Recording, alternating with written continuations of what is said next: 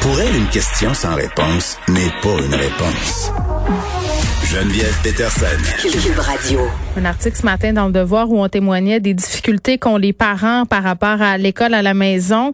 Plusieurs parents qui ont fait ce choix à cause de la pandémie pour plein plein de raisons, à cause de convictions personnelles, euh, pour des raisons de santé. Euh, on jase de, tout ça avec Émilie Tremblay-Rack qui est professeure au département didactique de l'UCAM. Euh, Madame Tremblay-Rack, bonjour. Bonjour. Bon, euh, ça peut avoir l'air euh, idéal, tu sais, l'école à la maison, là, cette idée que le temps s'arrête, que tout à coup on va prendre une année, deux années, même tout un cycle de scolarité là pour ses enfants. On va leur faire l'école à la maison, mais l'école à la maison, là, ça comporte son lot de défis. C'est ce que je comprends à la lecture de l'article du Devoir. Euh, vous direz que c'est, ce sont lesquels ces défis-là principalement? Ben c'est sûr que l'école à la maison, c'est un choix de vie pour certaines familles. Ben dans le contexte actuel de la COVID-19, ça a été euh, un choix euh, pro- propulsé un peu par la- la- le contexte sanitaire pour certaines familles. Donc, ça a été une adaptation cette année pour, ces- pour plusieurs familles, là, parce qu'on a passé d'environ 6 000 familles éduquées à la maison à, à près de 14 000 cette année. Donc, un, Ça a doublé, un grand là, saut. plus que doublé. Oui, Exactement. Donc, euh, ça a été un grand saut là, pour plusieurs familles qui y pensaient la plupart du temps depuis quelques années, puis qui se sont ben en fait, euh, suite à l'avoir exploré là, en avril et mai dernier, euh, lors du confinement total, ben ils se sont dit, ah ben c'est peut-être une alternative. Euh, Il y en a qui ont perdu leur emploi, donc ils se sont dit, on va l'essayer. Euh, pourquoi pas euh, se lancer dans l'aventure. Mais effectivement, ça comporte son lot de défis parce qu'en avril et mai dernier, ben les exigences du ministère, elles étaient pas là. On- tout le monde, toutes les familles faisaient un peu ce qu'elles souhaitaient à la maison. Mais cette année, évidemment, que ces familles-là euh, se voient contraintes, puis euh, c'est une bonne chose là de, de répondre aux, aux exigences du ministère. Il y a certaines familles là, qui n'étaient pas préparées euh, adéquatement à ça. Donc, euh, nous, on a, euh, avec une, la- ma collègue Sylvie Viola et Marine Dumont de l'Association québécoise pour l'éducation à domicile, on a, on a créé un projet de recherche pour, pour aider des familles là, justement à faire le saut là, par l'éducation de la domicile. J'ai l'impression, euh, Madame Tremblay, ouais, que quand tu décides de faire l'école à la maison à tes enfants, Ah oui. parfois là, c'est un peu comme les gens qui décident de quitter la ville pour aller refaire leur vie à la campagne. là. Hein, les Montréalais. Non, mais c'est vrai, les Montréalais qui vendent leur maison pour aller élever des chefs, faire du savon en estrie.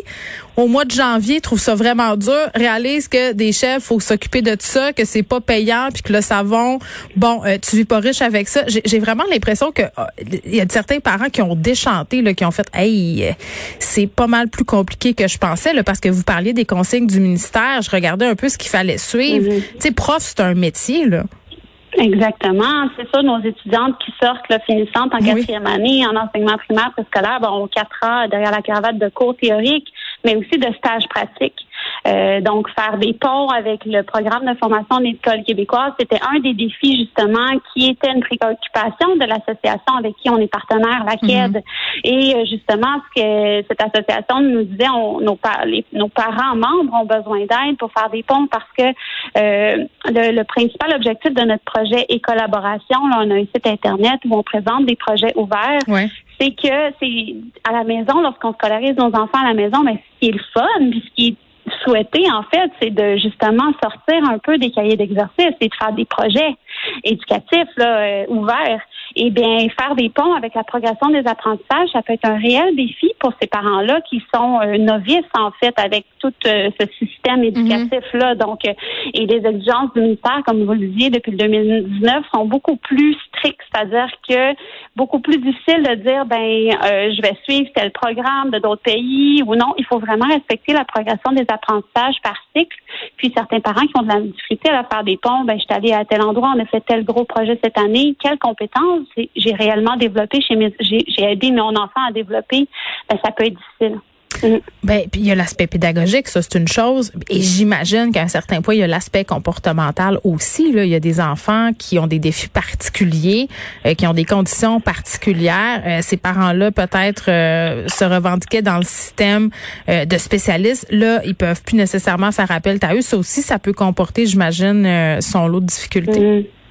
Vous avez raison, mais des fois, une des raisons, en fait, les trois raisons au Québec là, pour choisir l'éducation à domicile, ben la première, c'est un choix familial. Oui. Euh, ça fait longtemps que c'est réfléchi. Puis le deuxième, c'est justement en réaction à l'école. OK. Donc, des fois, on a un enfant, par exemple, un enfant avec des difficultés particulières qui, on voit que ça va pas bien à l'école. Donc, les, les familles font parfois le choix de l'éducation à domicile pour s'aider là-dedans, puis aider leur enfant. Donc, ils pensent que c'est le meilleur choix pour leur enfant. Hmm. Donc, ils, ils ne s'attendent pas nécessairement à avoir un suivi. euh, euh, donc, soit qu'ils vont aller au privé ou ils pensent que vraiment le fait d'être à la maison, dans leur environnement de tous les jours, va, va contribuer au bon développement de leur enfant. Je comprends.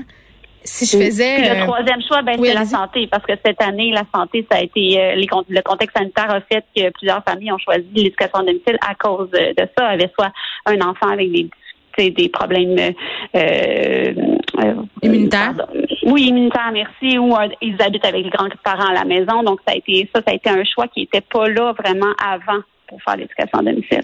Il me semble qu'un des aspects qui m'inquiéterait si je m'avançais euh, dans une scolarité à la maison, c'est l'aspect socialisation. Puis je pense que c'est peut-être un préjugé qu'on a. On a l'impression euh, que les enfants scolarisés à la maison vont être moins bons, vont avoir moins d'aptitudes sociales et ils vont être un peu perdus quand ils vont arriver dans le vrai monde.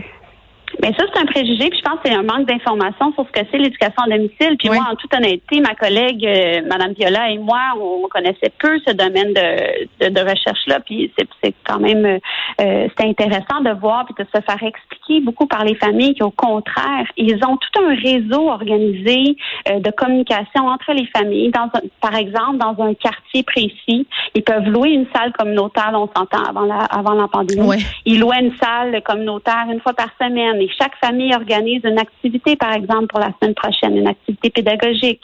Euh, donc, par exemple, on fait venir les neuroanatomiques. Donc, on fait des sciences tout ensemble. Prochaine semaine, c'est euh, le papa de telle famille qui est bon en, en tel truc en ingénierie qui nous fait un cours là-dessus puis qui répond à certaines exigences là, du programme de formation de l'École québécoise. Alors, euh, au contraire, les, les enfants se socialisent beaucoup là, dans ces contextes-là, puis ils ont plein d'activités organisées ensemble, puis plein de façons de collaborer. Là, ils s'organisent, ils communiquent, puis il y a beaucoup, beaucoup d'organisations. Ça a été plus dur avec la pandémie. Certaines familles hein, se sont senties plus isolées. Là. Puis, hum. Ben, tout le monde, finalement. Oui, Euh, si- suis un parent euh, qui me pose des questions par rapport à la scolarisation à la maison, puis que je nous écoute en ce moment, euh, qu'est-ce qu'on dit à quelqu'un, une famille qui veut se lancer là-dedans? Qu'il faut que ce soit un choix réfléchi quand Mais même les enfants, de longue date. les enfants, on les Oui. consulte-tu? Tu sais, co- comment ça, comment ça doit marcher? Ah ben là, vous sortez un peu de mes compétences là-dessus. Ça serait peut-être plus euh, vraiment les membres de l'association Oui. qui consultent leurs membres. euh, Ben, ben, J'imagine que les parents en parlent. Ça a l'air d'être un, projet familial dans bien Ben, des cas. là. En fait, les six familles qu'on a accompagnées euh, pendant d'autres semaines dans le Ouais. cadre de notre projet de recherche, elles, euh, les enfants sont étaient vraiment euh, ont sauté les deux pieds là-dedans. Ok. Puis c'est ce sont les enfants qui disent on veut poursuivre l'année prochaine. Donc les, les familles, ça a été plus difficile. Ben peut-être que justement euh, d'un commun accord avec les enfants Mm. et les parents, ils, ils vont souhaiter peut-être retourner à l'école. Mais la plupart du temps, là, les enfants aiment ça. Ils souhaitent poursuivre là, quand le quand le parent nous dit on aime ça, ben c'est parce que l'enfant aime ça aussi. Là. On va pas en contre-cœur des volontés de Mm. l'enfant non plus parce que ça fonctionnera pas. Le, le but de faire l'école à la maison, c'est d'avoir un beau lien avec ses enfants. Puis on vrai. change pas de parents l'année prochaine comme on change euh, des parfois d'enseignants. Donc il faut conserver le lien familial fort. Donc, si je veux me lancer, je pense à quoi? Je pense au fait que mes enfants, évidemment, doivent être d'accord, mais à, euh, quoi il faut que je m'attarde aussi? L'engagement parental. Donc, est-ce que les deux parents ou le parent qui se lance à l'aventure sont d'un commun accord euh, prêts à s'engager là-dedans? Donc, un grand engagement parce que euh, il n'y a pas de ressources nécessairement qui sont mises en place. Donc, il faut être prêt à s'engager pédagogiquement. Euh, donc, pour préparer des choses, euh, prévoir l'année, les évaluations aussi, parce qu'il faut prévoir toute l'évaluation dans l'année, faire un portfolio, par exemple. Donc, ça, c'est beaucoup d'engagement. Euh, réfléchir à ce qu'on veut faire pendant l'année, un projet particulier, des orientations. Puis euh, si ça fonctionne pas aussi, qu'est-ce qu'on va faire? C'est quoi notre notre deuxième plan, Oui. notre plan B, qu'est-ce qu'on va faire? Ça fonctionne pas cette année. Est-ce qu'il y a un retour à l'école qui est envisagé ou pas? Est-ce qu'on va faire appel à des spécialistes ou d'autres familles qui vont nous aider? Donc, ça, c'est Bon, des, des il y a- questions à se poser. Il y a toute la question de la motivation aussi. Là, on sait que ça a été très, très difficile pour certains étudiants euh, qui ont eu à faire l'école à distance. Il y avait une histoire euh, ce matin dans le journal de Montréal sur un jeune décrocheur, euh, Mhm. euh, sa mère qui témoignait, qui disait, je pense que si mon fils euh, avait été en présentiel, on se retrouverait pas dans cette situation-là aujourd'hui. C'est clair que quand on est à distance, euh, la motivation scolaire, euh, ça peut être un enjeu. Qu'est-ce que ça dit votre recherche à ce niveau-là dans vos familles à vous?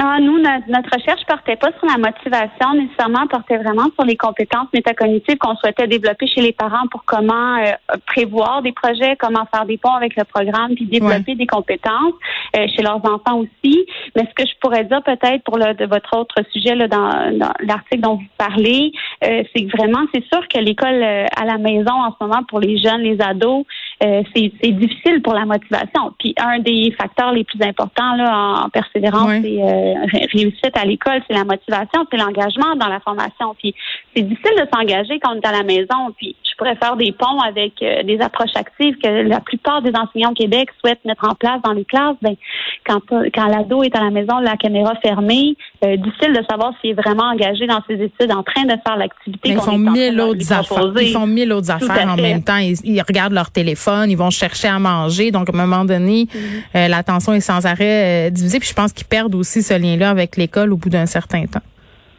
ça serait à voir dans de futures recherches. J'espère que j'ai des collègues qui travaillent là-dessus. Oui, Émilie euh, Tremblay-Wang, merci, qui est professeure au département didactique de l'UCAM. On parlait de l'école à la maison. C'est un défi euh, pour les parents et certains jeunes.